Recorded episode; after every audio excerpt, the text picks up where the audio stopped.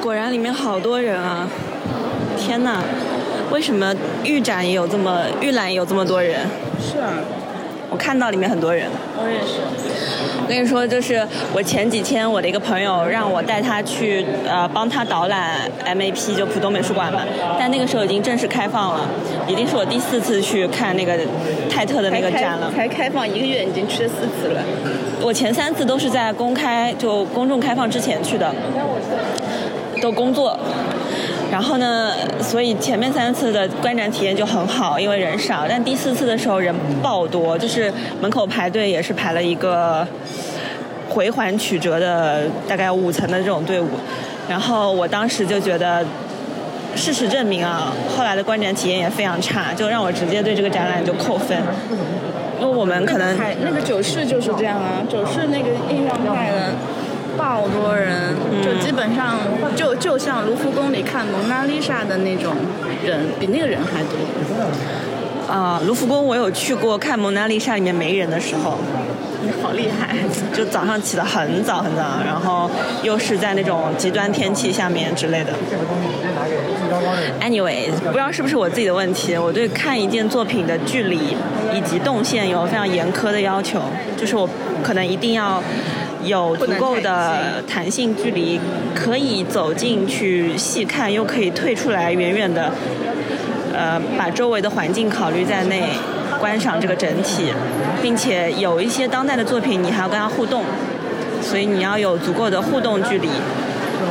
这样才可以说比较完全的去了解一件作品。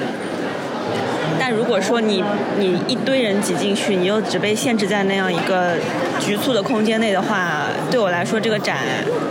就跟我在网上看的图片没有什么区别。我们在排队，他要过来吗？嗯，太好了，那可以啊，他是专业导览。就是啊，我问问他你来不来？你来吗？你进来吗？好的，我们一起。Anyway，我们现在开始，你要不你们要不要自我介绍一下啊？我先跟听众朋友们讲一下，大家好，这里是阿米小酒馆， 虽然已经开始录很久了，现在我们正式检票进入了这个呃西安美术馆《万物的声音》这个未来多久时间的一个长设展？一年半一年半这么短啊？好的，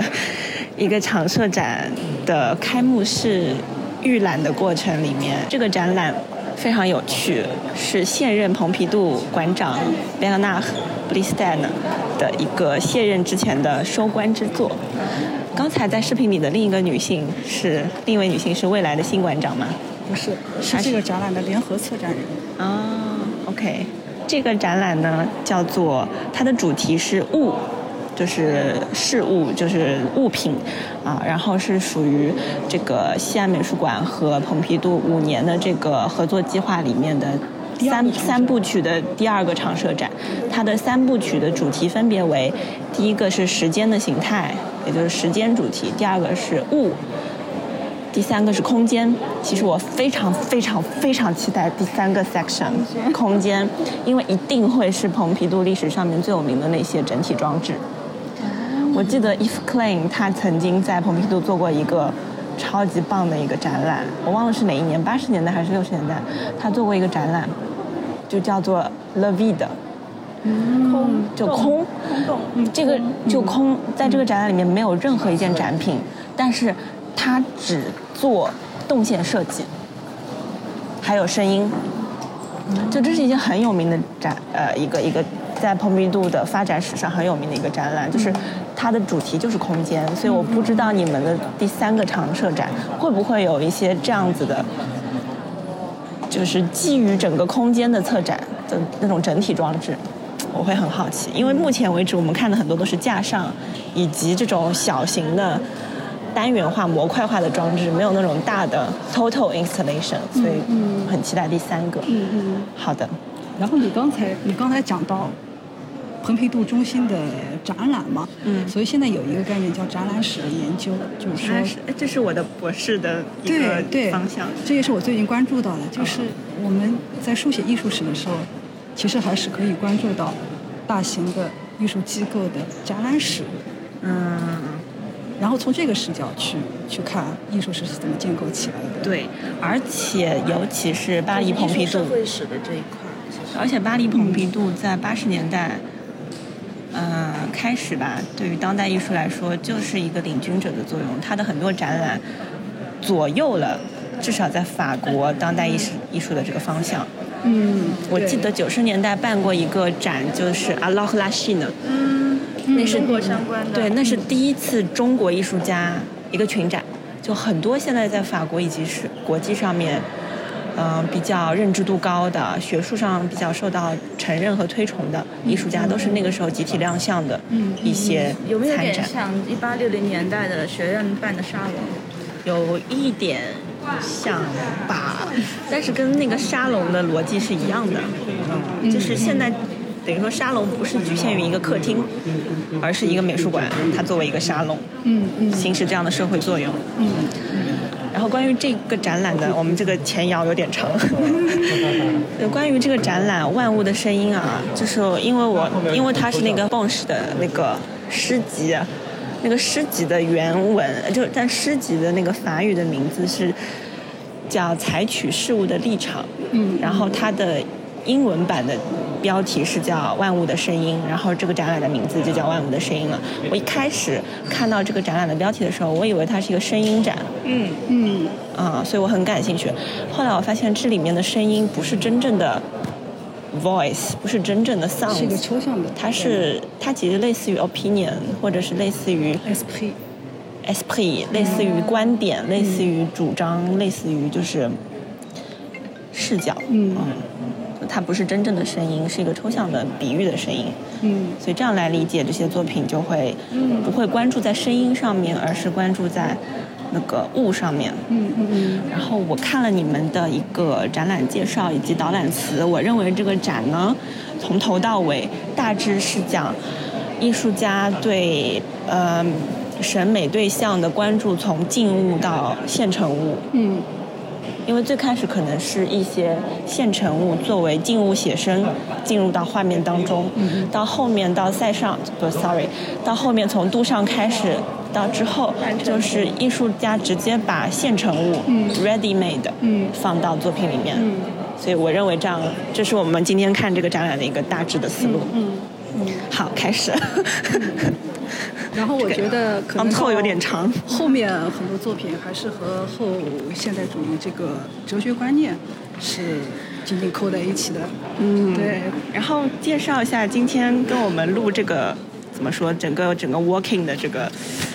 声音的两位嘉宾吧。一位是现在在西岸美术馆负责文献呃研究的一位研究员，叫周莹，也是我们小宇宙的。资深粉丝不是小宇宙，sorry，也是我们阿米小酒馆的资深粉丝。另一位啊、还是我的一大的校友，另一位，另一位也是今天巧遇的一大校友，是那个呃华师大历史系对的副教授，对，叫肖肖奇奇，是对，然后他研究的是法国的国现当代的，社会史、文化史。好，所以我很期待我们看这个展览会聊点啥，好，而且也是我们一大的校友，一大三人行，一大三人行，我这个我这个播客快变成一大的真的吗？校友的真地了阵地了，真的吗？好几个嘉宾都是巴黎一大的。嗯，好，我们先从第一个开始啊。这个空间是物语空间建构，从毕加索和布拉克开始的立体派。哎，上次的那个《时间的形态》第一个展厅也是毕加索。嗨，嗨，你来啦！碰到熟人了。我现在准备读博，我要回去上学了。啊在复旦吗？哦对，艺术哲学系，可以可以，可以可以，下次我去找你们。然后你们前面之前有一个画展做的很好，就是有一些什么植物的那种静物画，然后啥啥的，是是在鸟屋书店在鸟屋书店。对对，我回头找你。搜秀了一下，它是那个嗯上升新所的运营。哦，之前深是深所做他的之也前不是错我十年前在那个、呃、嗯也是医大的校友，不是我不是十年前，我是八年前我在民生美术馆工作，他是我的上司。哦，但是上世升界很新小所没有展览吧？有啊，鸟屋书店有，哦哦哦，就在鸟屋。然后上升新所会有一些在地的那种项目，就是装置啊，或者是大型的表演什么的。上升新所那个空间不错，好，所以基本上这个空好，我们现在第一个单元，呃毕加索，嗯都是这些立体派的人，对它第一部分，它还是按照一个时间的顺序来的，所以不管是这一次的展览，还是上一次的那个呃时间的形态，它的故事都是从呃十九世纪末开始讲起，就是对工业革命之前，对就是说从就我们甚至在这里看不到印象派，可能 可能这个哦不跟不蓬皮杜的馆藏体系有关系。那也还不是工业革命之前，第三次科技革命。哦，你比较了解这个历史。其实从这个时代开始，呃静物就不再局限于静物本身的形态了，就是静物变成绘画的创作材料，不管是人体啊，还是一只苹果啊，还是等等，嗯，它都被拆解掉了，它的形啊，或者是它的样貌。但是它这个时间也是还比较早，你想它在一九一四年这样的一个画，嗯，哎，在你们那个文化史、欧洲文化史上面，你们划分现代是从哪一年开始？现当代的话，我们是肯定是从二十世纪开始的，二十世纪讲现当代。呃，然后因为因为 modern 这个词在中文当中可以翻成近代，也可以翻成现代，对，所以呃，其实基本上我们就模糊一点称 modern and contemporary，、或者说 contemporary，我们其实会从二十世纪以后开始讲。我们艺术史上面 contemporary 是基本上从二战，尤其是六十年代开始。哦，难怪，那就是还是有一点点不同。你们的 contemporary 从什么时候？ contemporary 就是还真的不一样。你比方说，如果是讲法国史的话，那这个 contemporary 是三百年，它是从一七八九年讲 contemporary，啊，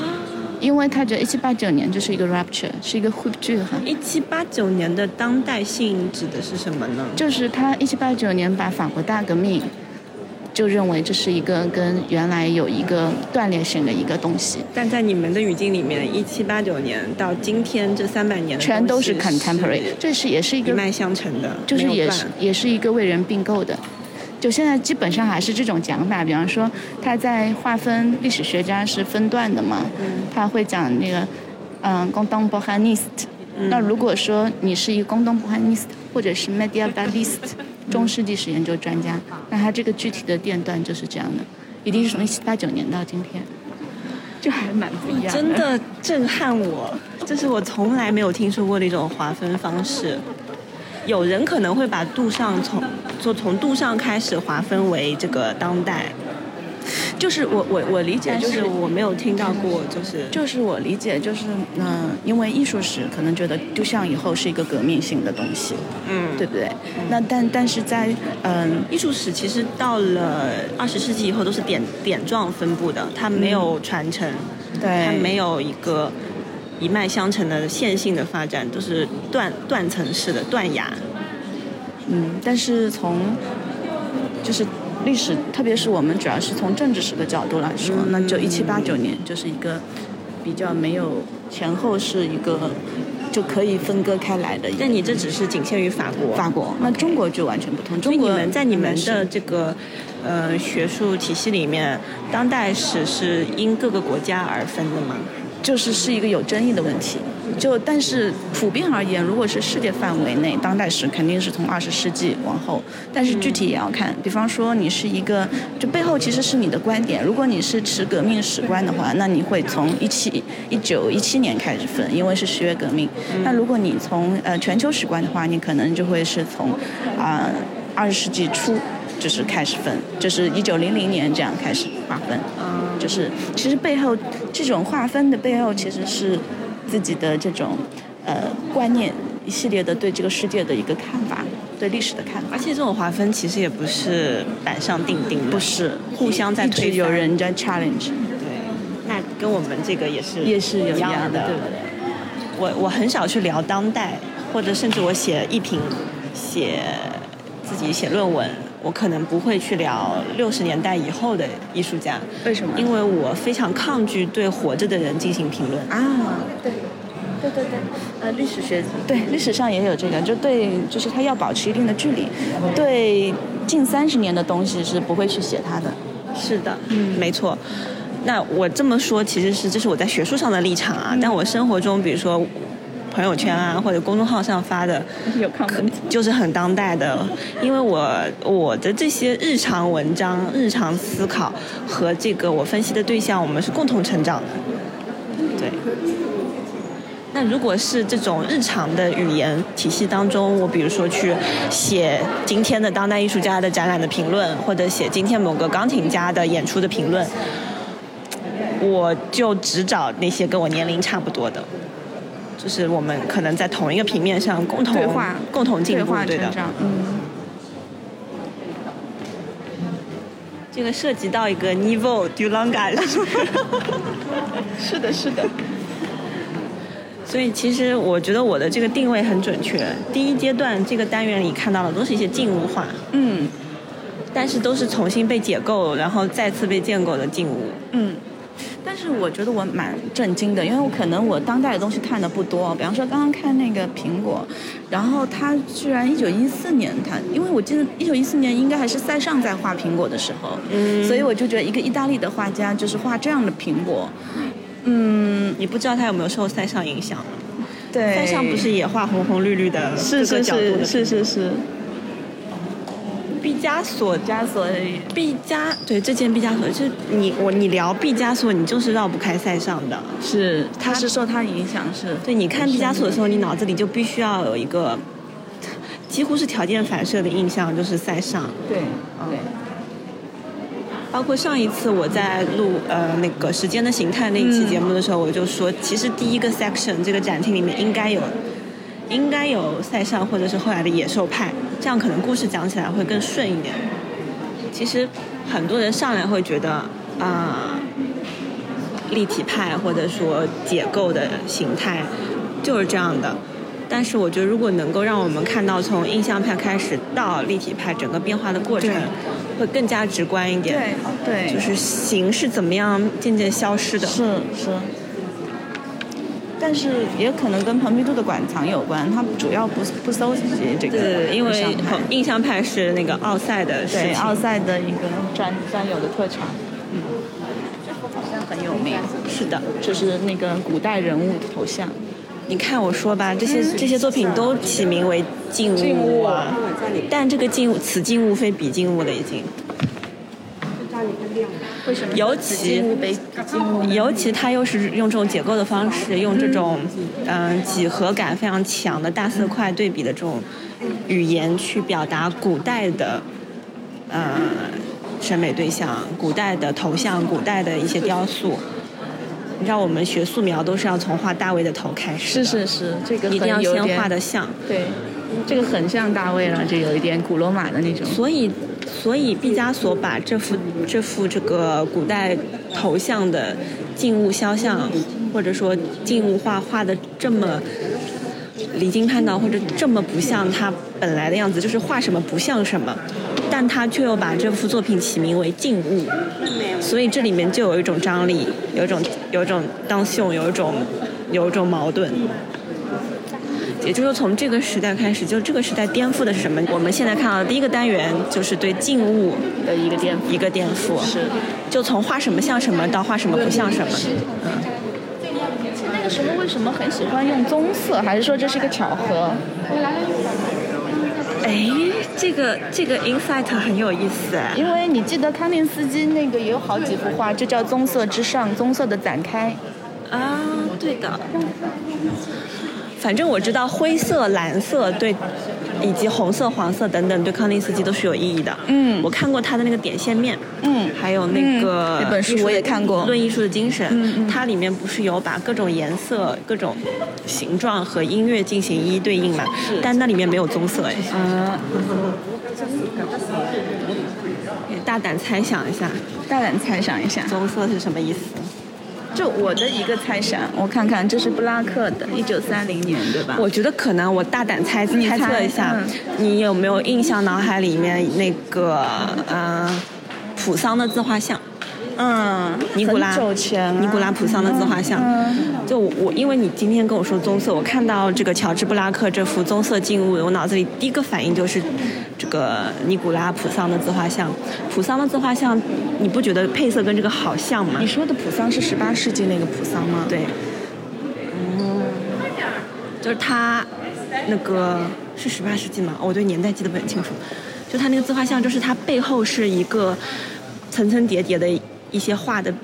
背背面，几幅画堆在那里，然后后面是很黑的，嗯、或者说后面是很暗的一个背景，是那个土墙土墙壁，然后他坐在。呃，画面的正中央穿着他一件黑色的法兰绒的一个袍长袍，然后自己给自己画了一幅自画像。就那幅画的那个构图或者颜色，就是背景是深棕色，然后前景主体是纯黑的。然后这幅画在很多这个很多艺术家心目中都是自画像之王，自画像的神。我要去找来看看。我我我给你找图啊，我给你找图。它十七世纪，十七世纪，嗯，十六、十七世纪。是就是我大胆猜测一下啊，棕色和黑色有一种自古以来沿承下来的典雅，就是你包括以前的宗教的就静物化，对从古至今对基本都是这样的一个。对对对，我觉得这个是比较背景我觉得是这个是比较我脑子里面浮现出来很多的，乃至于西班牙、意大利，嗯、中世纪，或者乃至于就是文艺复兴等等，这个时候他们画的静物像，室内的静物像，基本都是黑色、棕色的这样背景。呃，我觉得这个应该是一个蛮重要，因为跟静物相关的嘛。静物的背景基本都是这些。所以我觉得，嗯、它在保持了以前传统的静物画的，嗯，主色调的基础上，对于被描写的物进行形态上的颠覆，反倒造成了一种那种落差，造成了一种对比。就是你的，你看到这个画面、这个气氛、这个氛围，你是你熟悉的，嗯，静穆的、崇高的、典雅的、优雅的这种静物有画一。种可是有一这个种静穆感，对，可是这个形啊，它所描绘的，不管是人还是苹果还是小提琴什么的，它都已经扭曲了、变形了。那幅画是这个展厅比较哎，比较重要的一幅你展去品。看一看。它乔治布拉克、毕加索，还有那个莱热、雷谢，嗯，都是立体主义很重要的代表性人物。上一次那个《时间的形态》，就是毕加索加 l e g e 东西比较多，这次换成布拉克的是可以的。其实这三个长设展要连起来看，哎就会对非常那个对全面。哇，这个空间我就兴奋了。我们现在来到了第二个单元，是哦那个可海不报上歇的那个画 g o r b u s i e 啊，高富谢我跟你说，我去巴黎看的，我我出国，我去法国留学，我到巴黎，在蓬皮杜看的第一个展就是就是 g 高， o r b u s i e 的个展，对，可不所以西。你你需不需要跟他合个影？嗯我不喜欢和艺术品合影，因为我觉得你跟他还蛮有缘分的。 那你可以帮我拍一张，然后好发给我。好的，还有一个什么缘分，就是我们以前高中语文课、有一个课前十分钟的那种讲座，就是演讲，每个同学要上来找一个命题去做演讲。有的人可能聊文学，有的人聊电影什么的。然后我记得高三那一年轮，高二那一年轮到我去讲台上演讲十分钟，我讲的是柯布西耶的建筑， 而且我讲的是柯布西耶的萨福伊别墅，迪拉萨布啊瓦。萨布伊萨布瓦，我知道，就是在那中部。个对普瓦西那边。然后你知道我在巴黎待的这几年，我最常去 picnic 的地方就是维拉萨 瓦，就是很有缘跟这个柯布西耶。缘分啊！我当时看那个柯布西耶个展的时候就非常震撼，就是他居然画画画的那么好，而且画的是这种抽象的，一看就是很有造型感的建筑感的。啊，这里有一件 f e r n a n Leger 的东西了，就是那幅啊，这这这幅也是镇馆之宝哎，Leger Leger 的这一张，来热手和帽子的构成。哎，其实这里涉及到的一些人啊，你像曼雷啊、布莱希特啊等等这些人的东西，呃，我就觉得他真的有在填补上一次时间的形态的空 缺。当时我看《时间的形态》的时候，我就会觉得好像他有一点缺少了重要人物，所以它好的东西是分三步给你的，所以他在时间里面没有讨论像曼雷这样的人，但是他在物这件事情上面去讨论达达了。你记不记得上一次那个好像没有什么达达的东西？是是是，嗯是、对对，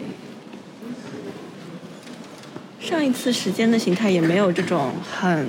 包豪斯的东西。对对对，可是今天在物里面，因为物就涉及到跟结现构嘛，代对对现代这种结构啊、形状啊、对结构主义啊、解构主义啊，所以可能放到这个这个主题里面就非常的恰当。啊，这个就是那个拿镇馆之宝，拿帽子的那个对的，手和帽子，对不对？手和帽子的构成，嗯那种 combo C 秀啊，都是这个时时候。还 是跟康定斯基有点关系，是不是啊？不 是，这是那个时候的一个主流嘛，嗯那个时候的大流派就是去讨论结构，不止康定斯基啊，啊蒙德里安啊，哦，蒙德里安，对对，蒙德里安，还有那个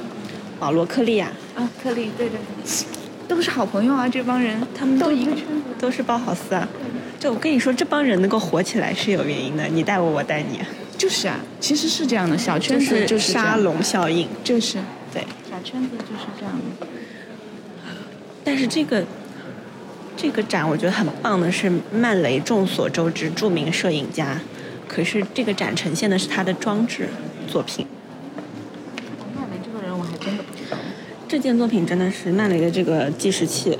就是节拍器，嗯，就有眼睛的那戴个，眼镜的这个节拍器，我是写论文的时候放过图片的，就是我只见过，我只在写论文的时候搜过它的图片来贴到我的这个论文配图上面。我第一次见到原作，这个它有什么寓意吗？其实这个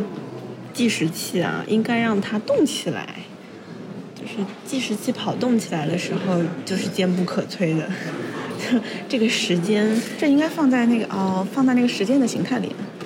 啊 确实啊，确实啊，确实。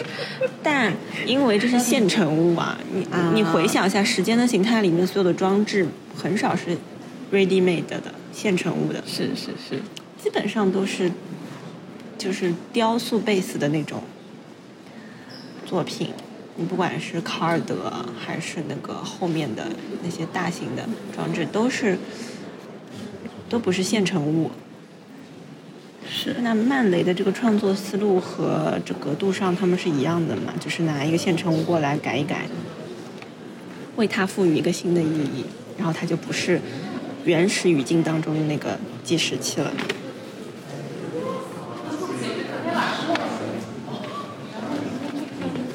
就不是那种纯雕塑的东西。这还有个曼雷的，这是什么？熨斗礼物这是熨斗吗熨斗但是熨斗上面为什么会有那个？这就有意思啦。它是熨斗，但它不能熨烫，因为上面全是尖刺。这我跟你说，从杜就杜尚那个时代，就是二十世纪初，二十世纪最早那三十年里面，做做装置和雕塑的人，就用 ready made 的现成物做装置的人，他们就是要取消这个物原有的功能。嗯，和它的语境。你像杜尚把全把那个小便池放到美术馆里面以后，这件作品拷问的不是小便池的意义，而是拷问美术馆的意义。嗯，美术馆空间，嗯，让这件小便池语义被更换了。嗯就它不是功能性的东西，而是审美性的物件。嗯嗯嗯或者说它是审美对象，不再是那个，呃，实用工具了。也就是从杜尚开始，审美 （aesthetic） 审美不是为了美的享受，不是为了 r e s o n s 不是为了开心，而是去理解和拷问这个事物存在的合理性，嗯，包括它那个自行车轮，还有它的那些东西。那上次在那个上海展览中心展过一次，我觉得对对，我们看这个作品的时候，我们已经不会去，我们的目的已经不是它美不美了，而是它在这个空间里面是否合理。就是这个叫做 legitimity 合合法性，合法性。合对法吧性，我们在上学的时候，嗯、我们做策展的这个上上策展课的时候，老师最常提的一个词就是判断一个作品它是不是成功的，其中一个象限就是 legitimity 合法性。还有一个很重要的是悲剧，微剧，其他我都不记得了。这个微剧翻成什么？微剧。 很难翻。悲剧经历生过，生生存经验，生存经验那个是 experience 啊。对， 悲剧真的是一个所以很我说妙怎的么词 翻，很妙的词。就你可以说翻成中文直译就是活过，对呀、生活过，经历活过嗯就是活过作为一个名词，嗯，就是到达达了，第四部分到所以达达现成品的术语就是这里写着的这个 ready made。 ，ready made，嗯，那个人是刘湘成，是谁？不知道。呃，Scope 的馆长，就是中国第一个获普利策新闻奖的普利策新闻摄影奖的人。谁啊？哪个啊？哦，他那个白头发的那个，这么牛啊！红色新闻摄影很厉害。对我有他的微信， 我给他发一条微信，刘老师你也来了， 就是他是那个那个。就是对面西安美术馆对面的那个 Scope，就是上海摄影艺术中心的馆长。嗯所以啊，我们现在来到了第五个 section，不会动。我有一个好朋友专门研究破洞。啊，这是一个什么？这是一个面包吗。超现实主义不可能离开布勒东的呀，啊，那肯定，那肯定，达达。那肯定。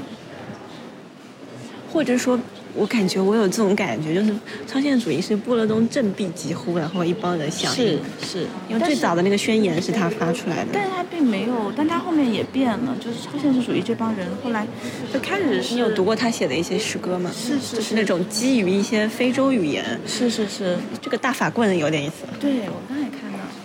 这个是什么？达利的吗？哦，真的，是达利的耶，睡眠时钟，催眠时钟，十二个墨水瓶，然后十二个墨水瓶的方向正好是十二个时刻，就是那个十二个刻度的方向。其实我觉得这个催眠的翻译不是很准确，它其实在形容的是一种超现实，或者是说非常规的，就是有点像达利的那些画作当中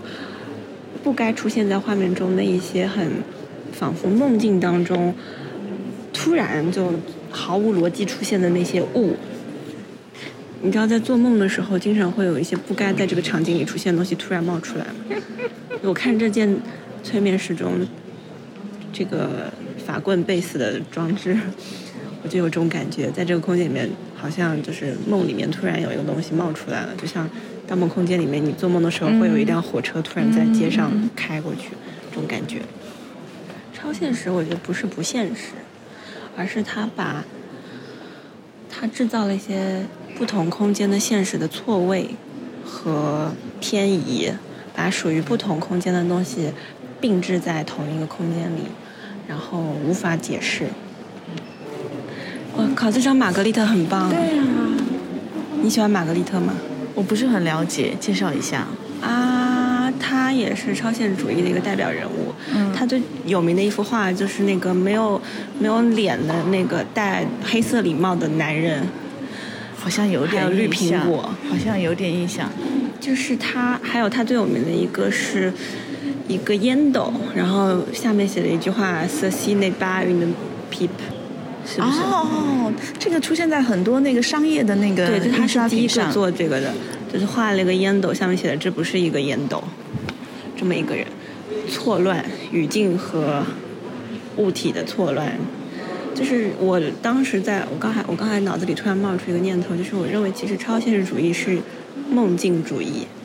啊，如果你把超现实呈现出来的画面，或者是它对物品的使用，我们还在这个展厅，我们在超现实主义，第五个房间，超现实主义这里。确实，这是虚 realisme，对它它物品不是它的终点，就说我今天画这个物，我把它画的像不是它的终点，而是生活中这种物件，如果比如说苹果啊、帽子啊、面包什么的，它是我组成一幅新的画面的一个素材，就是我取材于这些现实物，但是我用现实物来编织一个梦境。这个很重要。我觉得它就不像立体主义或者像像康定斯基那样，要非要把那个具体的物给抹掉。对，就是对不对就是你作为终点的东西，只是我的一个途径而已。嗯嗯嗯嗯，你看他就不回避，他不不会说一定要把那些人形啊或者什么东西他给模糊掉，对吧？对，它之所以叫超现实，就是它画的那么，它或者说我们俗话讲，它画的那么像，就他画这个人，他画的那么像，画的那么，还有一个建构于那个。学会 realism 上面还有一个美术史上的概念叫做 photo realism，嗯，这个是在六十年代、八十年代从李希特开始的，嗯，格哈德、李希特呃那那那那那波人开始的，也就是在六他十去陪年代客人啦。让他去吧。开始的一个流派叫做 photo realism，就是我，就它是油画，可是你会觉得那幅油画像照片一样。哦很多这样的油画，很多人看了以后都会说，哎，它到底是张照片还是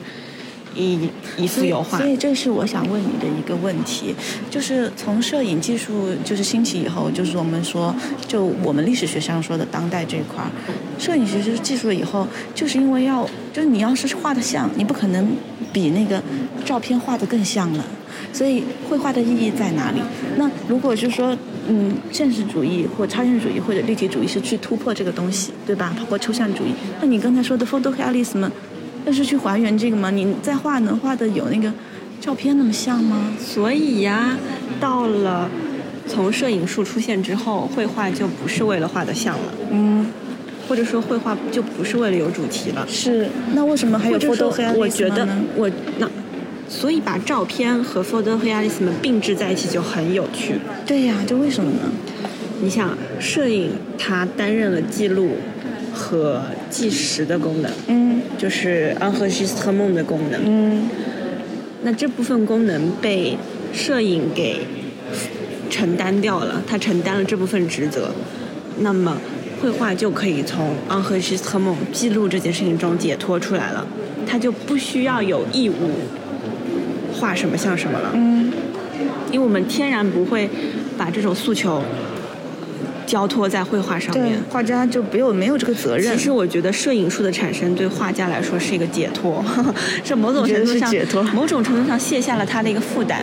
就他不用永远活在这样的一种凝视或者说 blame 里面，就是我画的不像我会被责骂，而是自从摄影术产生以后，画家的个人主体性就产生了，就是他这个主体性就被放大了。嗯我今天我画这个人，我就是要把他脸和身体分离的来画，嗯嗯我就是要正面和侧面都放在一张一个人身上把它画出来。嗯你又能责怪我什么？如果你想要我画的像他，你去找摄影师好了呀，你找我干嘛？嗯我你之所以找找我来画这个人，就是因为我的 creativity，我的这个创意，我的这个独到的眼光视角，以及我的绘画语言，是真正值钱的东西，是真正你想要得到的或者购买的东西，或者你这幅画真正想表现的是我这个 artist 的主体性。而不是被绘画的对象，因为像你在从印象派之前，印象派是一个巨大的转变，对印象派之前所有的画家，他就他的任务就是要画得像画什么像透什么视啊因为这些很那个时候的画家很多都是委托创作嘛，对你画的不像，那你就饭碗丢了，对那可能从印象派开始以后，我们就可以任性了，画家就可以任性了。photo realism 对，还是没有解答好这个我问还题。 是没有把它讲清楚。嗯，这这个这种感觉怎么说呢？就是他画的像一张照片，但它就是一张画，这很了不起。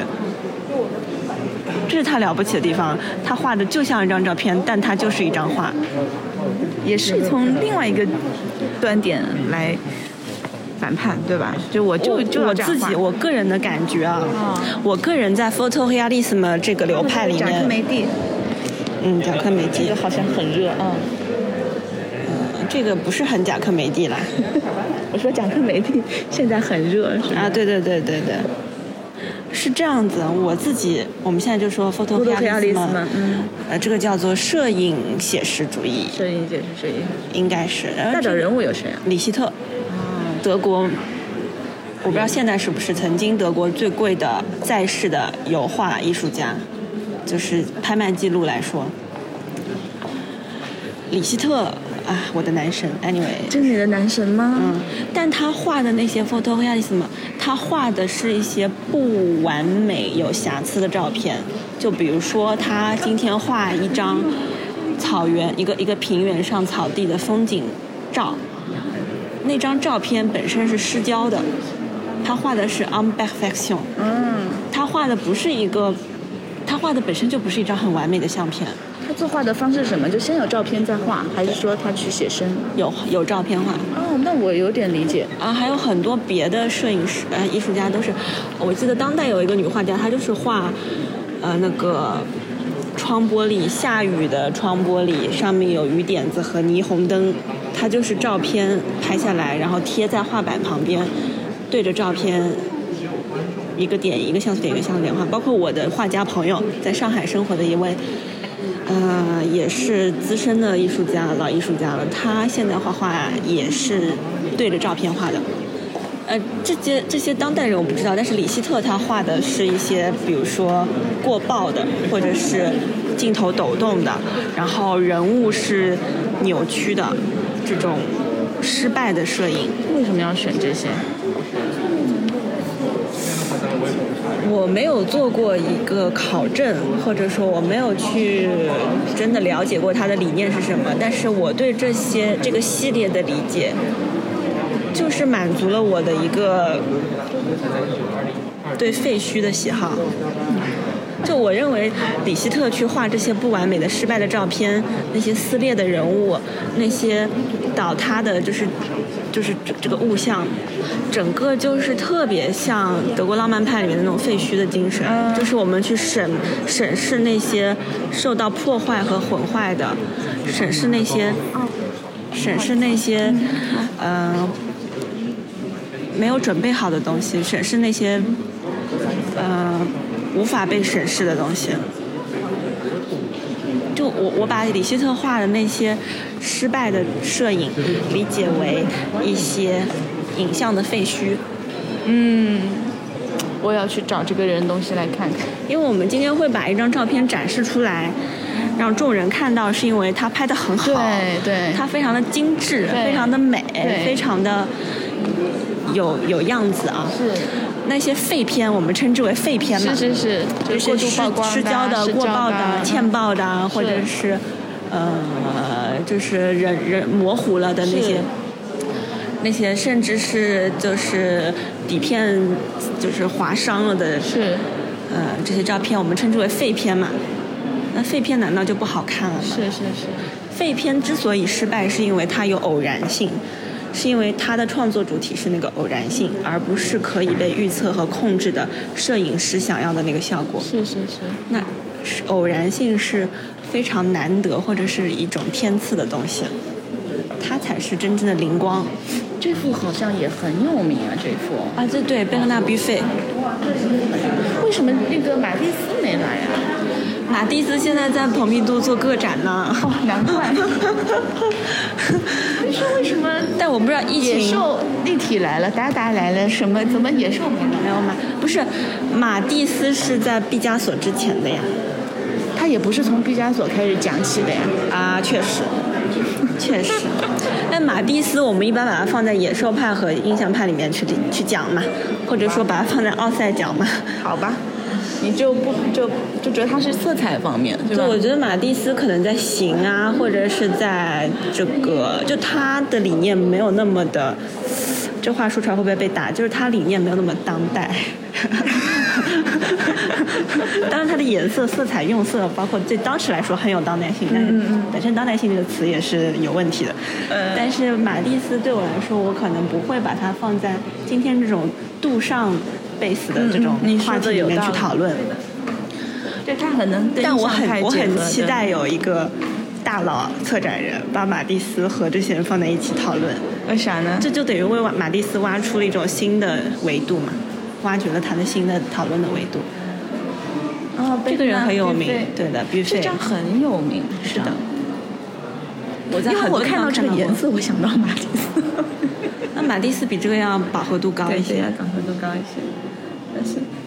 哦，我知道为什么 photo 和亚历斯嘛，或者说李希特的那些东西，是我很喜欢的了。为什么？它的价值在于，摄影是一瞬间的事情，是一个决定性的瞬间，但是那不是那个昂德黑不会送的吗？啊这是布黑松所说的，对摄影它是一个，是布列松说的，摄影它是一个一瞬间的东西，嗯，决定性瞬间。这个瞬间是偶然的。哎，他们是不是同时代的？你说跟那个希李希特不是不是不是，更早还是更晚？李希特在六十年代创作，嗯然跟不后会送差不多。布列松是在一战、二战之前。布列嗯布列松跟贾克梅蒂这帮人是一个时代的，曼雷。你确定吗？我我觉确得定他晚一点，他都是哎黑呀白的，就是。对，布列松是跟贾克梅蒂他们是一个时一代代的的，嗯。因为我还李希专特门还去在看世了呢那个那个布列松的那个博物馆，就在蒙巴纳，你们住的蒙巴纳对，附那桑米边谢了那里，对，就在那个卡地亚基金会对面。那我倒没去过。 Anyway，然后我要讲完为什么 photo 和亚历斯嘛这么吸引我，嗯，因为摄影的本质是偶然性，是，而绘画它是一个有dü黑的东西。嗯，绘画，绘画它是一个有延宕、有时延的东西，就是你画一幅画，你需要很长时间的精雕细琢去，呃，和 p r e s e n t 一个画面。嗯，就是，嗯，他用一种精致的、认真的、细致的方式去呈现一个偶然发生的事件，嗯，或者偶然的瞬间，嗯，用永恒的方法去表现瞬间，嗯，这个是有趣的地方。包括你像达利、毕加索这些超现实主义者，他们呈现的画面是梦境或者是偶然出现的东西，可是他们的绘画语言、他们的笔触、他们的用色、他们的画面的这个质感，又是非常的隽永的、细腻的，甚至是像文艺复兴之前的那些画作一样细腻。而不是刷刷刷刷刷，你能知道他绘画的过程不是不是像印象派那么即兴的，所以这里面就有一个对比。这个画面是偶然出现的画面，可是这个画面呈现的过程是是缓慢是的，或者说是深思熟虑的，或者这么说吧，它是用深思熟虑的方法去呈现一个偶然现象。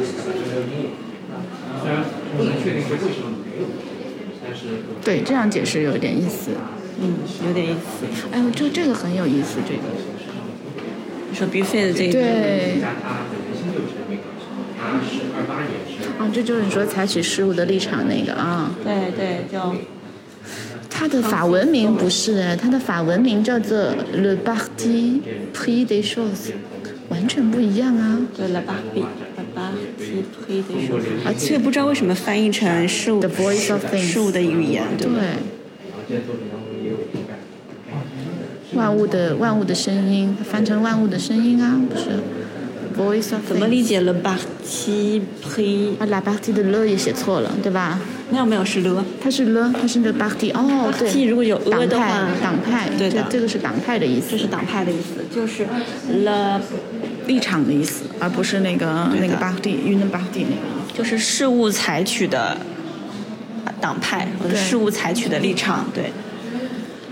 所以所以你说这的个是对展的，览这个的声音确实是不是那个？对你看法语就看得清对楚，对对，吧所以这个展览的标题里面的声音是立场的意思。嗯嗯嗯，对。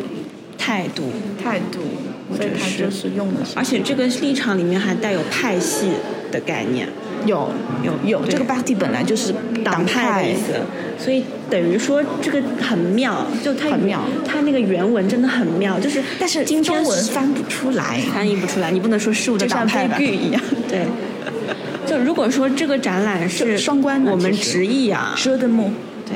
j e d m o n 文字游戏。嗯如果说这个展览的法语法语的原标题直译成中文的话，就应该译成“事物的党派”。物物之派，对哎那不就像日本的物派艺术？对那 所以不能这么说。但他想表达的是，今天在这边搜罗到的所有的表现物，用这种解构的方式，或者说用这种态度表现物的艺术家，我们可以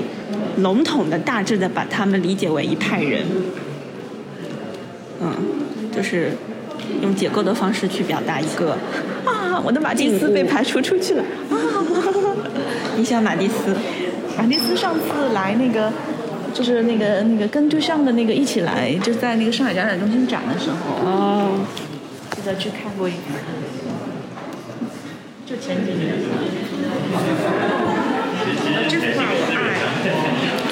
这这幅幅画我爱，画我也爱。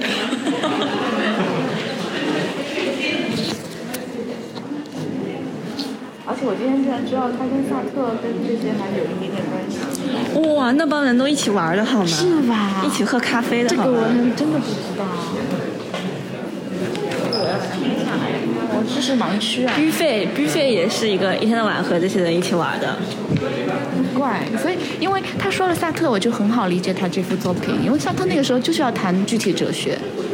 啊，这这就是要去看一，他跟他从德国回来三十年来就跟波伏娃说，就说他在德国发现了一种新的哲学，你知道是什么哲学吗？不是我们法国现在天天看康德，而是说你拿到一杯酒，就在那个咖啡馆，呃，拿到一杯酒，我就能谈这杯酒，嗯，我我就是要谈这个东西，所以他在德国发现了新大陆，就是那个现象现象学的那个存在主义的，就是海德格尔的东西。对的，还在这。所以所以他非常激动。然后，如果说这个话，我就很能理解毕飞这个作品，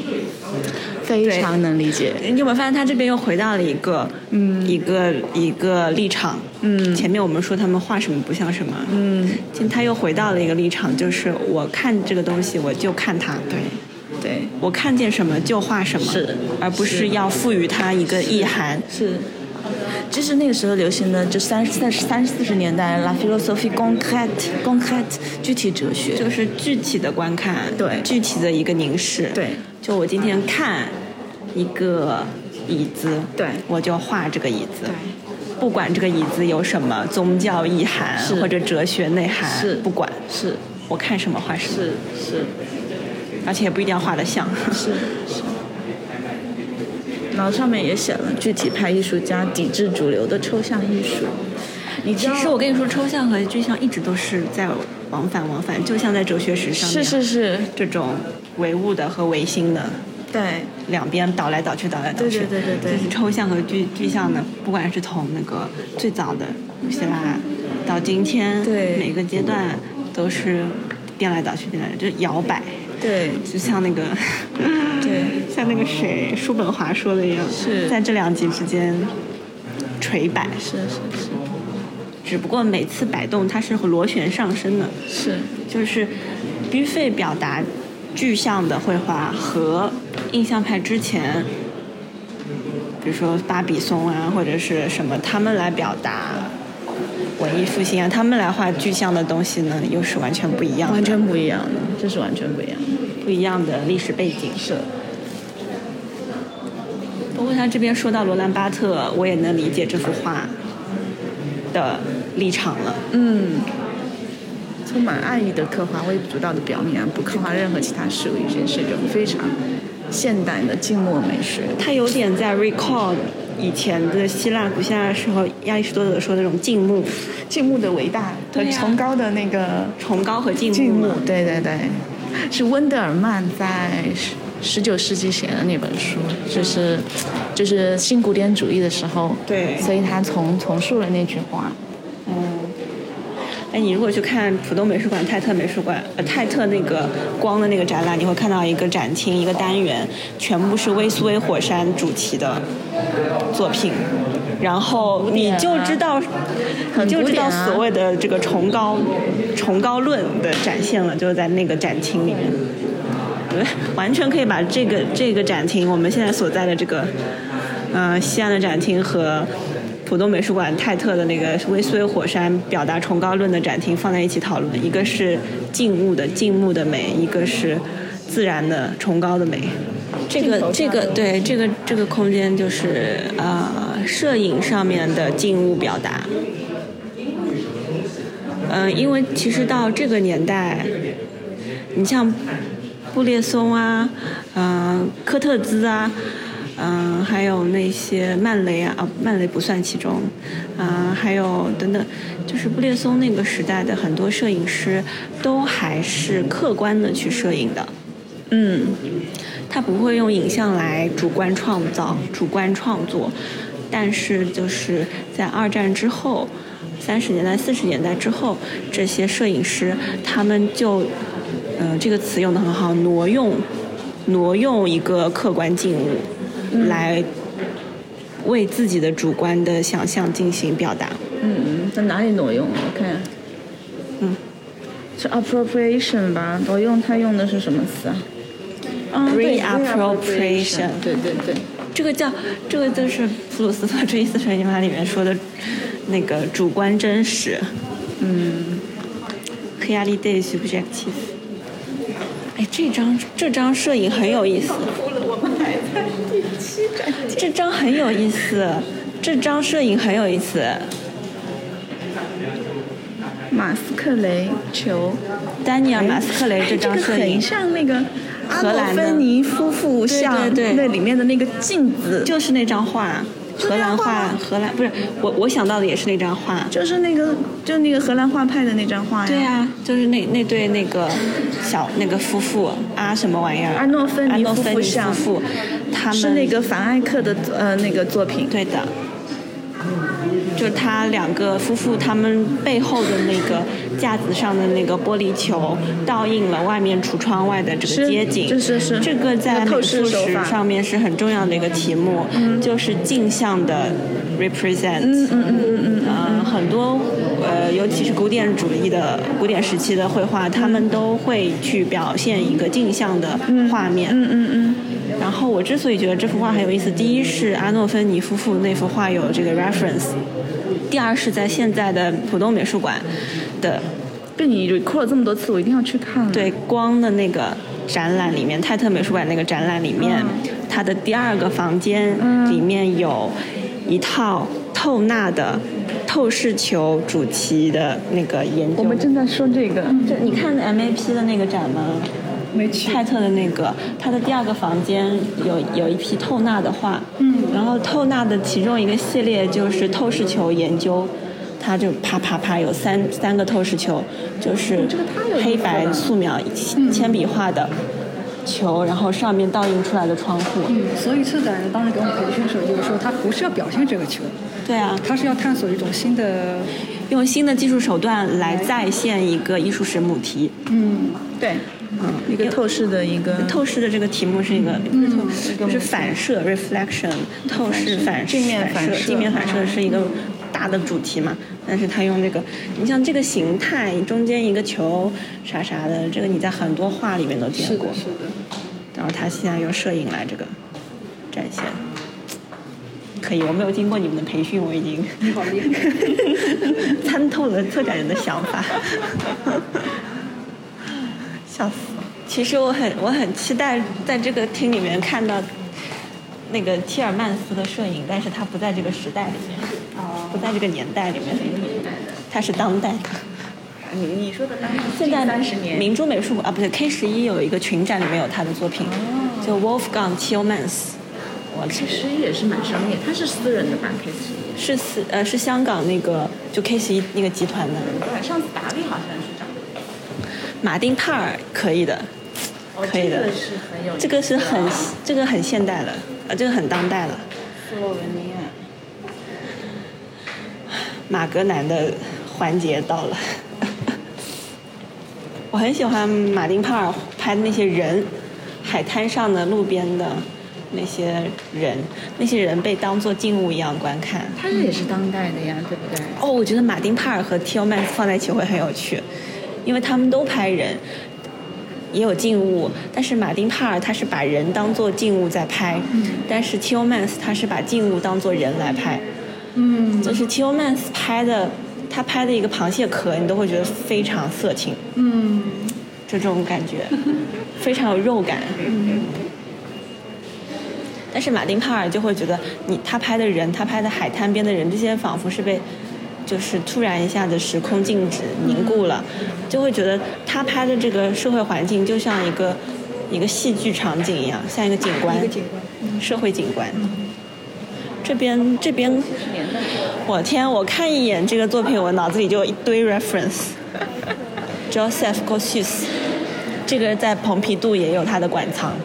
这个作品的原名我忘了，就是一一把椅子的三种形态，就是他在墙边放一把木头的椅子，旁边是一张椅子的照片，在上面是一段关于椅子的字典上的描述，什么是椅子，就是一把椅子的三种形态，一个是 present，、一个是 represent，、一个是 idea，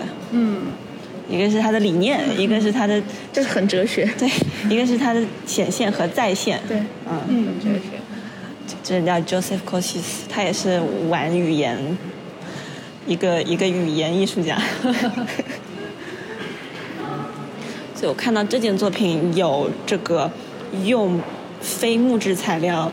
做的椅子形状的装置，然后底下又有对那个应该是亚克力还是什么东西做的？树脂吧，树脂啊，是不是啊？木树脂对木树脂胶合，树脂。然后，然后下面有一排这个纸片，写着：“Now these chairs are here as witness of the time they had life。”你你看，它又是这种以椅子为形态呈现的这样一个装置，可是它用的不是我们寻常的造椅子的材料，但是我们因为这个形而称之为椅子。嗯，然后这里又有一些文字，用用这种纯理念的语言去告诉你，这是把椅子，它是有生命的，它怎么怎么样。这个东西，我觉得就是 Joseph Joseph g o s s u s 那件作品的翻版。谁抄谁的呢？哎，我就不知道了，反正是另外那一件作品更有名。反正有 V V I P 的接待，他过来，哦，他现在来找你们，他可以加入你们，然后我有闲聊，对的，好了然后我正好有其他事，我就先离开了，改天找机会再给你们赶紧赶紧，讲一讲，谢谢。非常期待。课好了。好，好嘞，好嘞，好好好。我们快速的经过这个空间吧。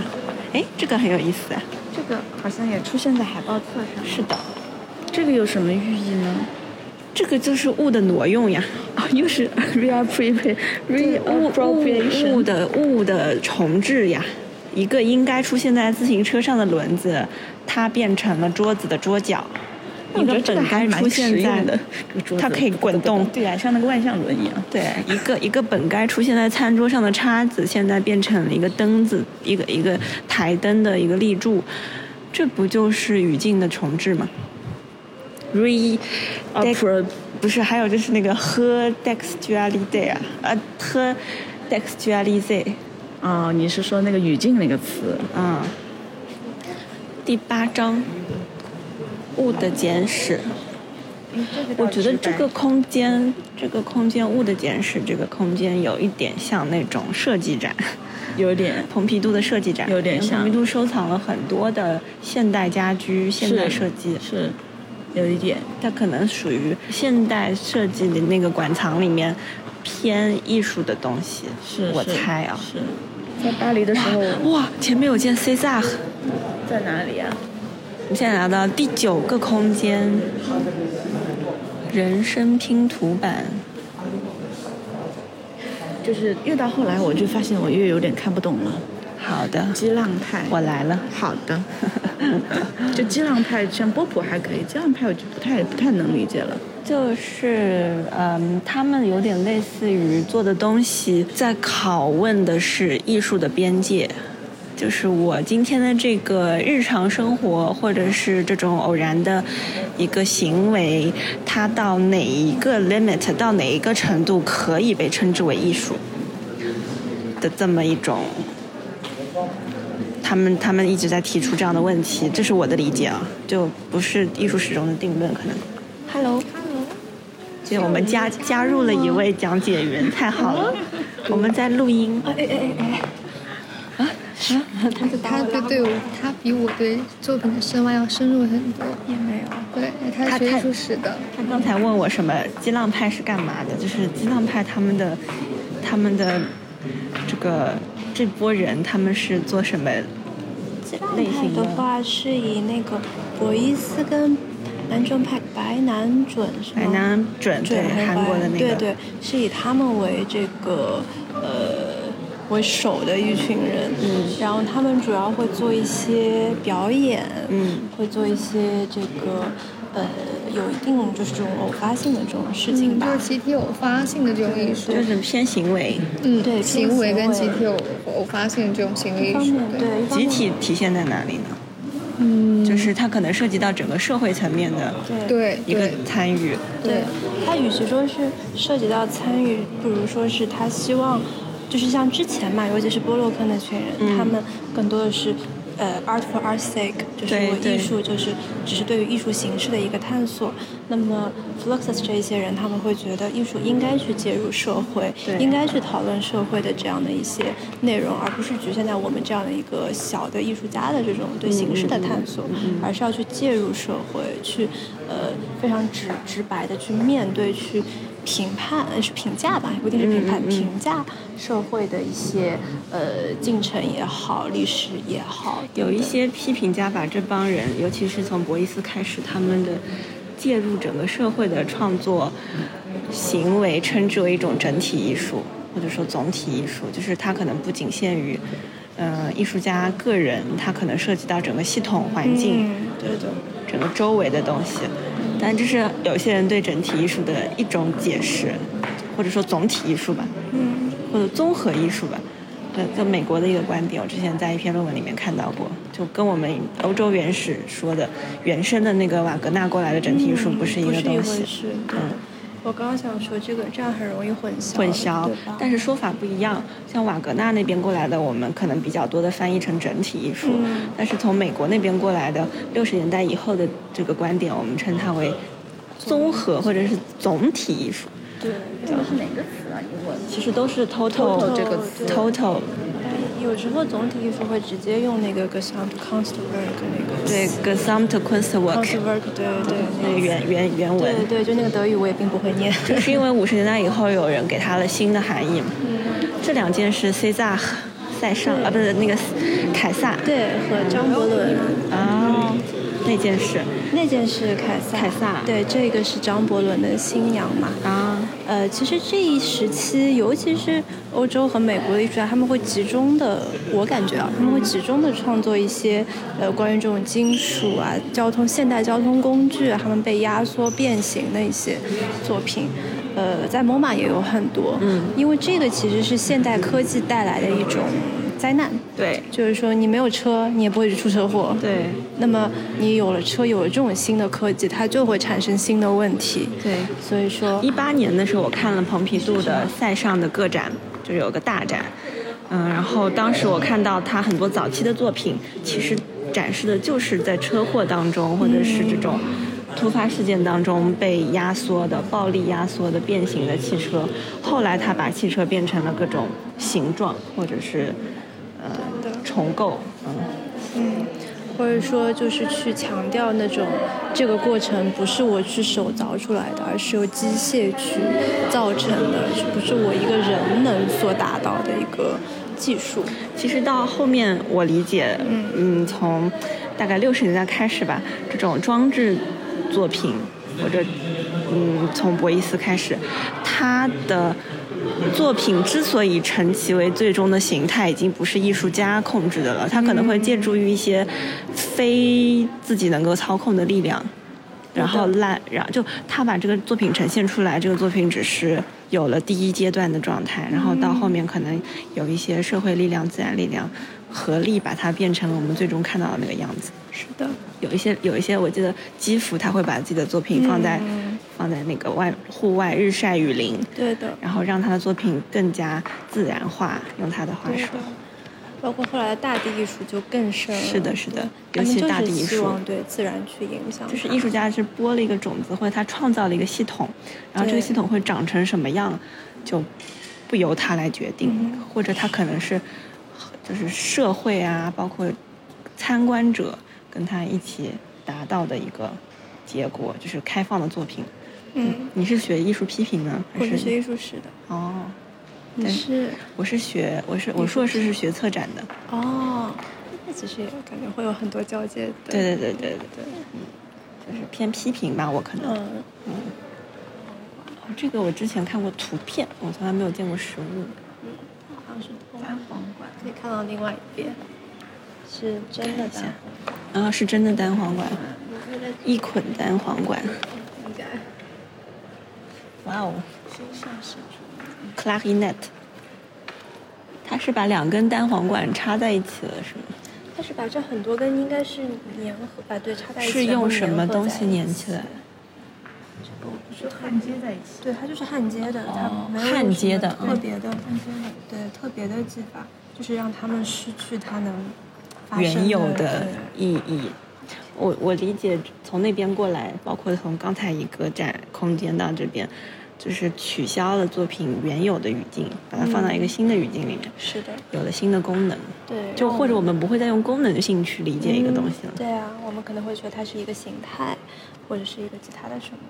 当然了，这个也有人说它就是说这么多单簧管在一起，它好像就是一种单一的一个声音的一个重复。啊对，像那种机械性的，甚至是令人不快的懂这了种声音。懂了。这个这个， 脑子里面又是一堆 reference，就是就是那个时候的所谓的个体的消失，变成了一个嗯、呃一个一个集体的单一的声音，嗯，然后所有的人都丧失自己的声音，汇入了那个主流当中。嗯，对，可能不不不那么激进吧，但是差不多有一点这个方向。嗯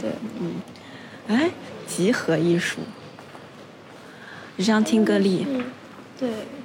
应该是 synthesis 这种词吧，我看一眼。哦，ensemble 是啊吧 assemblage，assemblage，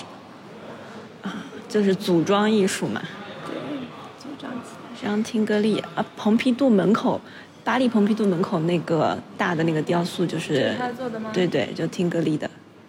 然后这边的话，其实，呃，这边这个展厅，上一次展览是放的是博伊斯，是的，嗯，然后这一次展览，我觉得它在主题上其实跟博伊斯很像，就是艺术家的一个个人的 miss，就我创作的这次个人神话。对，哎，上次这里是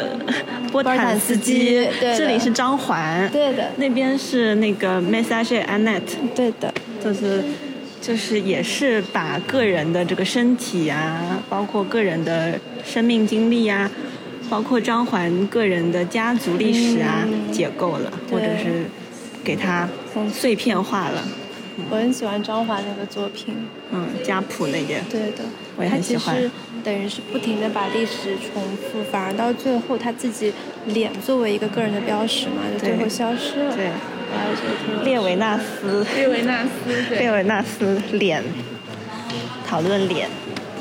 这件事他是路易斯内维尔森的作品，他是有一次到墨西哥去玩嘛，然后他看到了一些，尤其是阿兹特克的那种神庙，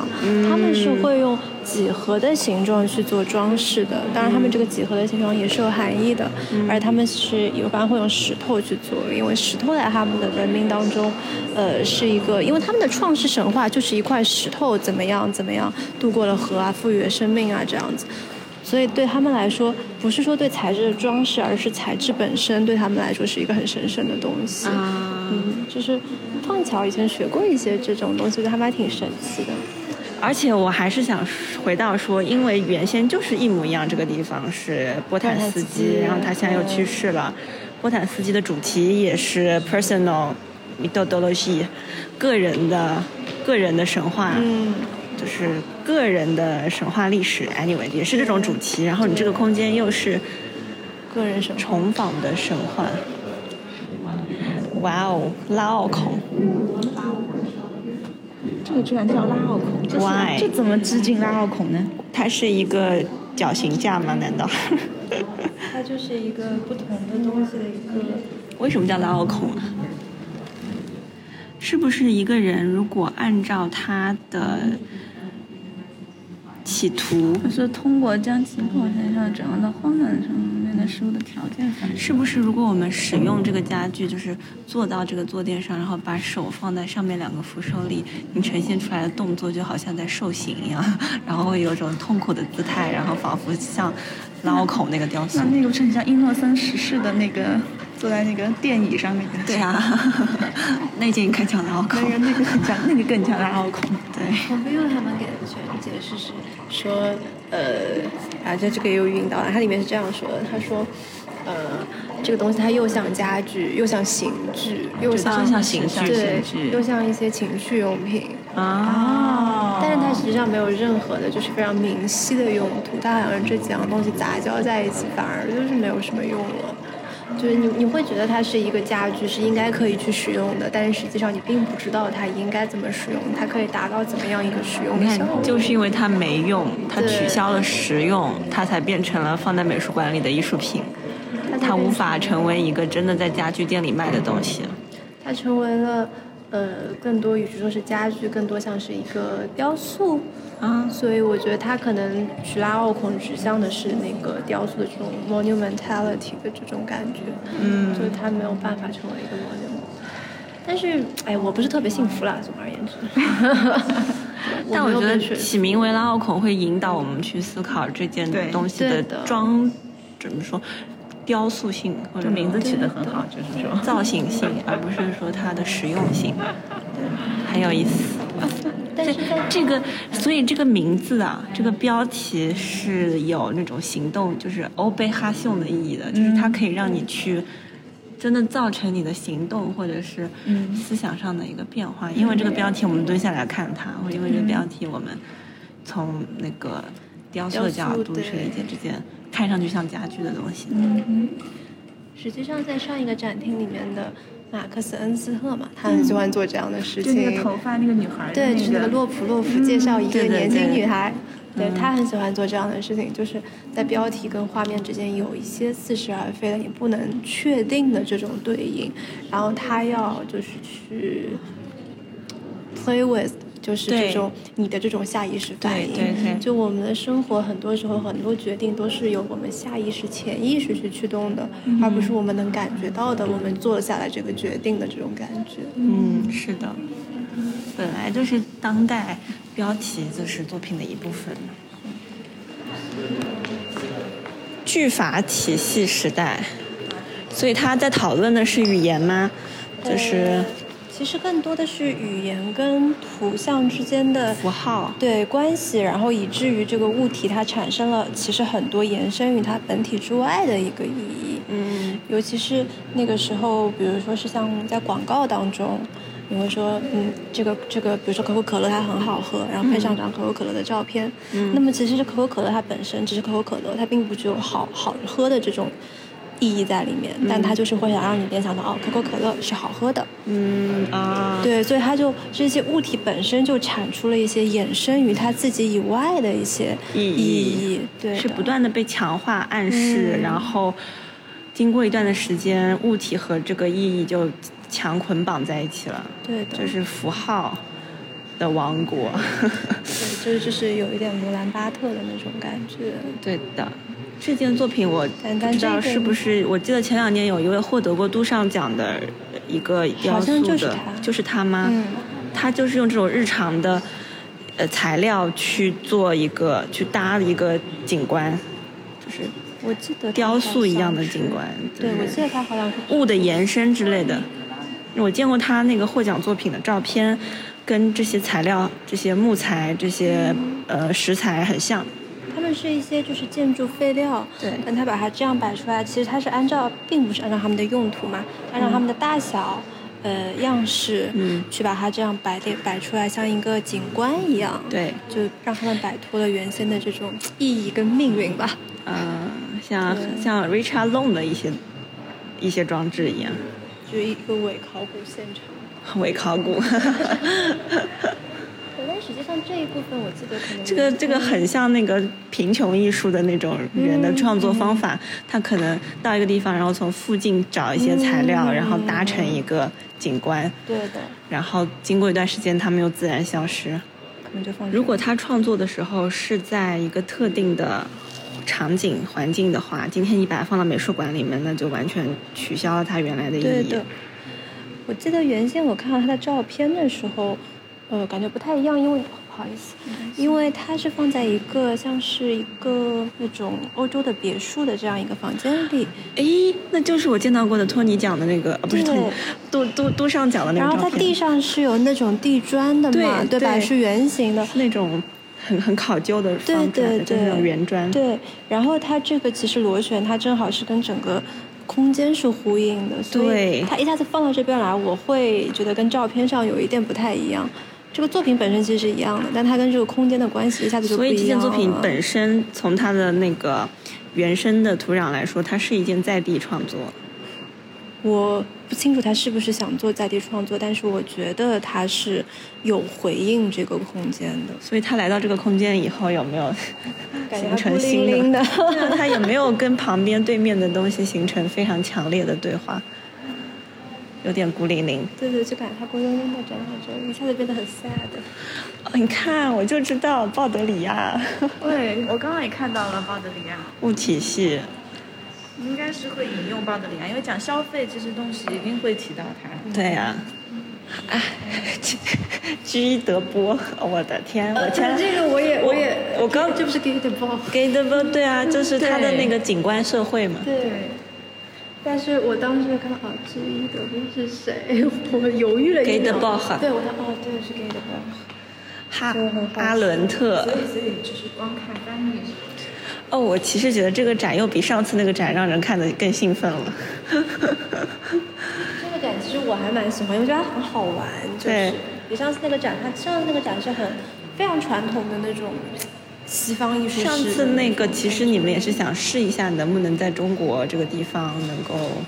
基本上上次这个展逛到这边都是什么蔡国强啊， 然但后我觉得这个也很丁乙啊什么。对，上次那个展就会让我觉得有点牵强。就硬要对话，对吧？上次我都没有感觉到对话，我觉得上次那个展就是一个非常典型的西方中心的一个。上次作那品个是好属的于但是它上次我朋友给他一一个说法，就是一人一件代表作，啊，对对对对对对对对对对， 然后按照时间排下来，因为时间是一个很中性、很客观，然后又是很大的一个题目嘛。你有什么感想吗？看完这个展览以后，因为我觉得一个是，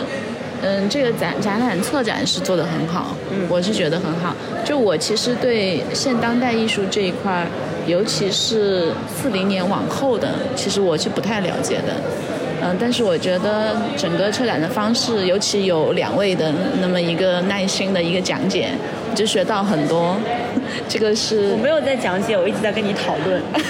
没有没有讲解了，学到很多，谢谢，非常感谢有这个机会。然后第二个呢，就是我觉得其实我也在想很多，包括你们刚才在讲那个 C 萨和呀，就是讲那些装置的时候，其实你知道我当时脑子里在想什么？我在想那个洗里科的那个美杜莎之法，我很喜欢他，就是我我觉得就同样是表现苦难啊，就是表表现痛苦，或者说生活中这种恐惧。其实我觉得，就是现当代艺术里面有很多的跟这种古典艺术里面有很多的共性在里面。其实可以就用你说的一个词，就是经常是 reference。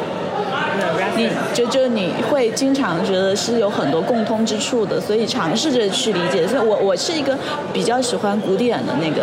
但是我觉得其实是有很多共通之处的，所以可以尝试着去接受，或者说去去呃用去去看待现当代艺术吧。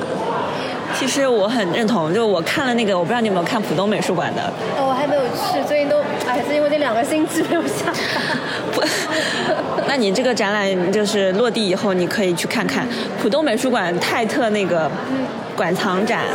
他就是把古典的或者是现代以前的作品，或者现代早期的作品和当代装置进行对话。我印象最深的是进入那个展厅之前，这件事情我在我的展评里写了。你在进入那个展厅的大门之前，你会在走廊的过道上面看见一件 Bruce Snowman 的作品，一件光的装置，但是外观看上去就好像没有被收走的建筑材料，像。包装那些大型绘画的一个建材一样，如果不是我之前见过同系列的其他作品，我就我会忽视它。然后我那篇展评，呃，陆家嘴集团人看了以后反馈说，他们当时也以为是建材没有收走的，然后就很好笑。所以你就会发现，这件光的装置非常巧妙，它没有被置放在任何展厅里面，它是在整个展览的外边。对整个展览进行对话的，整个展览的基调就是这样：一件当代的装置，然后一件或者一堆同一时期的作品去讨论。我会有一个感受，就是其实我们说当代的艺术都是断层的，就有人会说艺术史，有人会说艺术史到了当代以后是断代的嘛。就是以前的艺术史是一条直线，到了六十年代或者是二战之后，就是就是。一一个一个线段，然后中间就空了，然后再跳到下一个地方一个线段，就是断点嘛。但我觉得我看了那个泰特馆藏展以后，我的感受以及今天包括肖老师说的，我的一个感受就是，当代艺术，当代艺术家和当代艺术家彼此之间是独立的，可是每个当代艺术家跟以前的古典的艺术是不分割的，就是。当代艺术其实从来就没有断掉过，只是它的它的历史是呈现在每个个体身上的，就是个体之间是不会互相延续的。嗯，这个让 我想起来，我前一阵在看的那个，就那本书叫《时间的形状》，乔治库布勒的那个。虽然前一个展览《时间形态》已经结束很久了，但是后来我有去翻那本书嘛，就他讲的就是一个书写历史的方式，他反对的就是。像我们前面说的，他是反对这种以生物学的方式去断代、去分析这些艺术作品，就是它是一个线段，然后它生出了什么，再生出了什么。但是其实你不可以保证它一直是这样连着的，它可能就会这样连着，然后断一断，然后又续上，然后断一段又续上。我觉得这是一个就是如何去书写历史，而不是说我们如何去看历史本身这件东西，而是如何去书写历史，就是 historiography 的一个问题。这也是为什么我其实很喜欢这次展览。其实相比于上次展览来说，我也是。因为相比于上次展览呢，因为我自己可能因为是做这方面的研究嘛，硕士的时候，所以我会对这种 history 呃 historiography 比较敏感。我会觉得上一次的展览它过于的把西方的艺术放在一个主干的一个位置上，它没有一个全球化的语境。但是像今天它今天这个展览，它如果是以物的这样的一个线索的话，我可以这样去诠释西方艺术，我也可以以物去诠释其他的这个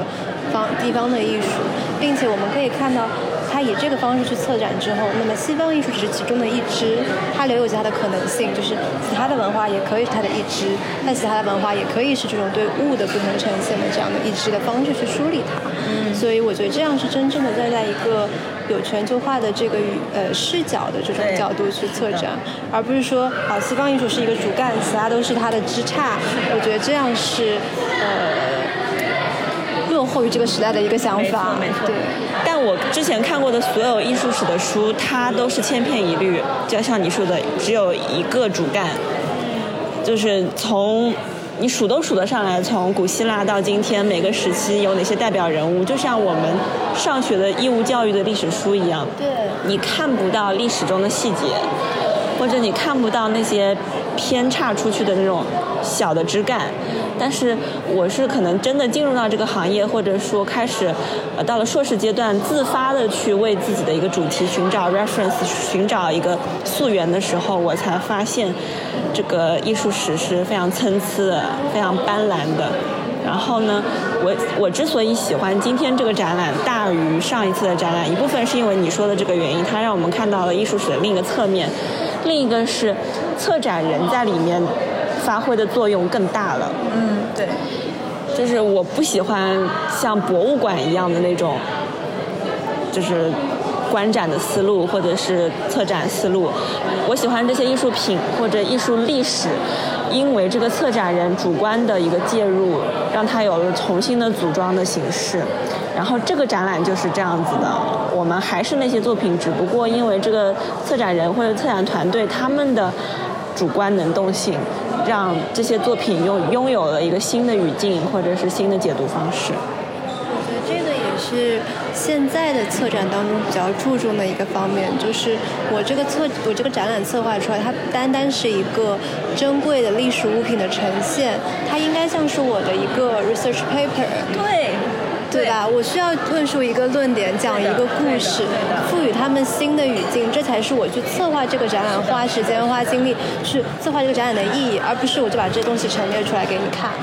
那只是一个陈列而已。我自己学习策展，硕士阶段对我来说就是对艺术品的一个祛魅的过程，就不再觉得它是珍贵的文物遗迹，然后带着这种崇高的有一个 aura 的光光晕的这种方式去欣赏它，而是把这些物当做我的材料、我的素材。我今天把这个这件艺术品放到我的展厅里，就跟我从一本原著里面复制粘贴一段话进来是一样的。对的。今天的策展在国外也是这样，就是一个展览其实是策展人的一个论文的具象化的呈现。你会带你的学生来看吗？我觉得有机会的话会，但是我实话实说，就是我的学生虽然就是学历史的，而且是大学生，但我觉得他们对这个本科本科生对这个研研究生也有，但我觉得即使是研究生，对这个接受度，我觉得仍然还有待于进一步的去去 push 他们接受。我觉得不需要达到某个 level 才算真正的接受，重要的是让他们到这个现场，并且表达，因为他看过了，说过了，就不管到怎么样的 level。那是他之后的人生积累的事情，因为我从上学开始，我们老师就会带我们去看美术馆，看完以后去外面找一个咖啡馆，或者回到教室里面去畅所欲言，各抒己见，讲什么都是对的。而且讲，其实尤其是在艺术欣赏方面，我会发现我的表达或者说我去讲述，是对我脑子里的积累的东西进行重新的梳理。就这个事情被我讲出来以后，它真的就变成了一个定论，深深的印刻在我的脑海里了。嗯，对于这些小孩来说也是的，他不一定要把讲出来的东西得到老师的认可，只要他讲出来，就是他在当下对自己脑中和肚子里积累的东西进行一个系统性的、阶段性的处理。他可能再过几年再来看这些东西，又会重新再梳理这我觉得些会东西。好的，我觉得国内现在对当代现当代艺术的这种接受，我觉得会越来越好的。你像现在国内，其实国内的观众最热的是印象派，就印象派只要来展一定是爆，嗯你一知道定吗是火？爆。十年前最热的也是印象派。对，就是我觉得十对。年前我印象深刻，在那个 K 十一，我也是啊，而且在上海美术馆还展过一次，就今天的上海历史博物馆。对，就是其实我觉得是有一个个阶段的。我觉得，嗯，你二十年接受度，对不对？也许再过再过个五年，开始慢慢能不太愿意去看印象了，愿意来看现当代了。那个也是我，可能是我记忆当中第一次看展的一个经历，就是在上海美术馆那次吗，不，上海美术馆，我还没有那么那么小，对，在上海美术馆，但是我很小，可能小小学这样子，然后我妈就说，哎，听说有个很好的展览，我带你去看，然后就是我当时就是印象很深刻的这样的一些作品，就是我第一次知道，哦，原来绘画，原来他们说的西方艺术是这么样一回事情。你看，所以人家现在成了艺术史的专家，所以就是有这个过程，就是慢慢来。我记得我看的人生中第一个展览，哦，对我小的时候是在历史博物馆做讲解员的，但那个不算策展，那个就是珍惜物品的罗列。对对对。但我第一次看有策展人概念的，有策展这种观念在里面的展览是。第一次米罗来浙江省做的一个个展，玩米罗米罗基金会在浙江美术馆做的一个个展。我第一次看一个有策展的这种 展览，然后嗯、呃第一次通过策展人的这个思路和动线去了解米罗这个人和他的作品。几岁啊？那个时候上初中还是上高中？能理解吗？我不能理解，但我当时深深的脑子里知道了一个概念，这个概念深深的植入我的脑中。策展，不是，一个是策展是怎么一回事，第二个就是米罗他自己给事物建立了一套符号体系。嗯，就我当时可能都没有下的语言表达，我就是知道从此以后看到那个那个米字符就知道是星星，看到那个东西就知道是鸟，看到那个大型的色块就知道是人。就是我的脑中已经被米罗说服了，就是他的那一套东西和，就我我那时候知道艺术家可以用自己的呃创造语言来描述世界上看到的东西，所以这一次浦东美术馆的那个米罗展，就是有一种童年的感觉。我小时候就是第一次有这样子的觉得。认知到当代，当然就印象派还是现代艺术嘛。我认知到当代艺术是小上海一直有双年展，然后我小学的时候，我妈就会跟我说，现在有双年展好啊像很火，我带你去看。就那时候我是小学，就没有一个小学生在里面，就我看的也都是似懂非懂，就好像明白，但是又不太明白。但是这个时候我就会觉得，哦、原来这样也可以是艺术，在那个印象派的那个基础之后，就是，哦、原来这样也可以是艺术，原来这种观念的这种各种各样的材料都可以是艺术，然后一下子就让我接受了就是当代艺术这样一个观念嘛，然后我我会觉得它又有趣，但是好像又陌生，因为因为尤其是当时的那个。呃，双年展，他会用一些比较晦涩的语言去对描绘这一些作品，包括他们的创作的观念。是九十年代嘛，也没有啦，上小学零零零几年，嗯，零对的，可能我三四年级，可能就零六零七年那会儿吧。那个时候，那个时候属于就是中国的当代艺术家，现在中流砥柱的那帮人刚刚出来的时候，就是今天的已经被送上神坛的那些人，当年可能在少年展刚刚出道蔡，国强吗？ 也不也不也不不不啊啊呀，四大金刚什么那些，他们可能要更早一点吧，他们更早一点，可能因为他们我觉得他们还要早，因为他们九十年代就已经出对去的出国了。他们等于是在国外成名了，再其实再回来的。我有个问题，像你是从哪一件事情，或者是哪个点触发了你以后要从事艺术行业的这样一种想法？呃，其实就像我前面说的，我小时候就是一直有，就爸爸妈就一直会给我这样的环境嘛，然后我就一直挺喜欢这个艺术这一块儿的东西，generally 这样子。成为从业者是对，还是不一样的。是我大学的时候，一开始我学的是新闻、媒体，呃，因为我知道我自己肯定是要学文科，然后我就是觉得啊，新闻媒体可能是我能养活自己的一个方式。那么在大学的时候有通识教育，可以去上各种各样的课，然后所有人都说。因为是中国学生嘛，所有的中国的朋友都跟我说，啊，文科太难了，要看太多的这个，呃，文献 paper。一个中国人没有办法去读这个东西，没有办法跟外国人去一样的去这样读这些东西。但是我想，那么我去 minor 一下，当个兴趣，就是辅修一下也不要紧嘛。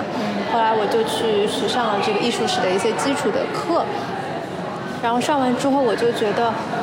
嗯，我真的很喜欢它。我一直以来的直觉并没有错，我愿意为了这件事情做一辈子，我愿意就是说把我这所有剩下的时间都投入到这个行业当中，做研究也好，做传播也好，做什么也好，我愿意去做这一项事业。然后我就一下子决定了去呃学习艺术史，然后后来学到了就是硕士，然后后来再回来做公共教育，尤其是嗯在国外的时候做了一些公共教育的事情，然后当然中间暑假什么也会回来嘛，就会发现上海的确是一个有很多机遇的地方，但是明显能感觉到这个行业是落后国外，起码几十年是有的，至少。对，至少至少三十年，所以我觉得，嗯，我希望为我的就是因为我是上海人嘛，我希望为这个城市的这方面的发展做出一点贡献。也许到我退休的时候，我都看不到跟国外一样的水平，对。但是，呃，起码我为它做出一点小小的贡献，就是我愿意投身这个行业的意义。我记得我刚回国，刚回国一个月的时候，去见我以前工作上扶持过我的一个老前辈，他问我说：“你从国外学到的这些东西，要在国内能够用上，需要多少年？”我说至少三十年，对对， 至少三十年。然后他说：“那你现在怎么办？”我说：“我先等以后未来三十年后的那些观众成长起来吧。培养起来，就是你你要做你想做的事情，你要先养观培养观众。对，也不能不能不能怪他们，不能怪这个观众嘛。其实不光是当代艺术，我们会说就是嗯，可能比方说从西方比较目前的西方的当代艺术，就京剧来说也是这样。中国内地的京剧现在最大的问题就是没有观众，所以好的观众，其实中国有很多好的演员，但是好多角儿，但是他们都愿意去台湾演出，因为台湾有好的观众。就是他们仍然保留着对京剧的一种审美力，但是国内因为经历过一些历史上的东西，就全部断裂了。所以你说你在等观众，很多东西，昆曲也在等观众。你看昆曲艺术团对他们对经常做的是走进大学这样的一个节目，对对对就是培养观众，就是培养起来。所以这些这些内陆的观众们， 传统艺术也没有工作，然后西方当代的东西也没有观众，这些观众都去哪里了？他们都是奥德里亚消费社会， 奶头乐，去看印象派哦，印象派不是奶 头乐，不是不是不是不是不是危险发不是危险发言，危险发言，掐掉掐掉，no no no no，被九世的人听到了要生气了。对，还是有很长的路要走吧。我也是，就是那个我从。呃，我我我等于说是大二的时候去民生美术馆实习，嗯、实习了半年多，嗯，那个时候第一次接触到就是课本之外的艺术这个行业的实践经验，我当时就被这个眼花缭乱的世界所 深深的吸引和击中了我幼小的心灵。我当时觉得啊、我以后要在这里工作。但是经过我一段时间的观察，我发现，在美术馆这种机构里工作，你要么就是有很高的文凭，就学术能力很强；要么你就是有很厉害的家庭背景，或者是在行业里有很资深、很很厉害的人脉。这个行业不大可能是从下往上晋升的，一般都是从上面空降下来的一些很厉害的人。然后我当时就觉得啊，我一定要成为非常非常非常厉害的某个位置的人，才可能说真正在一个美术馆里面从事我想做的策展的这个工作。然后我其实就是从大二那个时候开始到现在，我做过美术馆、画廊、拍卖行、艺博会，呃，反正是各种类型的，对这种这个行业里的这种工种吧，工种工种吧，然后就算是经历了这个行业各种好的坏的，但是觉得就说，嗯、除了这件事情，没有任何事情能让我保持这种热爱，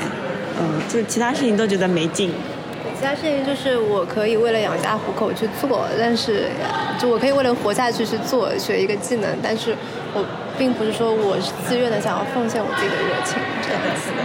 其他事情我也是能够为了活下去做，但是但凡我还有一口吃的，但凡我还有一但我还没有饿死。对，但凡我还能呼吸，我觉得我就可以去稍微做点不那么为了生存而做的事情。 嗯我好荣幸啊，认识两位为艺术而献身的人，拉不拉？拉和不拉 和，嗯呃，我觉得还是有很多，就是我觉得在这个行业里能坚持很多年的人，基本都是愿意为了这个月亮而奋斗的人。嗯 nice，升华 主题了。那我们就停在这里吧。好嘞。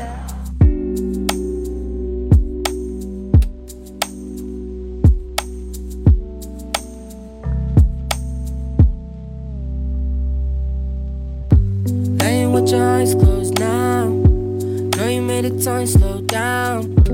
30 minutes might roll out. Love it when the lights go out. Feeling like it's high school now. Every time I let you down. Smoking got my eyes stoned now. We just could've worked things out. Different number, different places. You got different everything. Same old kid, the same old faces. Never change for anything. Same old dreams that I've been chasing. I get rich from everything. I've been focused on these payments, moving on to better things. I know things that you didn't think I did. Wonder if you went ahead and told it to your friends. Lately, I've been taking flights to countries on a whim. I don't wanna come back home and I don't ever wanna land. How you got me fucked up? Scared to fall in love. I'm scared of getting cut, so I cut first. And I never wanna trust, I just fuck first. Off the liquor, smoking blunts, and my lungs hurt. Sorry if I run first. Laying with your eyes closed now. Girl, you made a time, slow down. 30 minutes might roll out. Love it when the lights go out. Feeling like it's high school now. Every time I let you down. Smoking got my eyes stoned now. We just could've worked things out.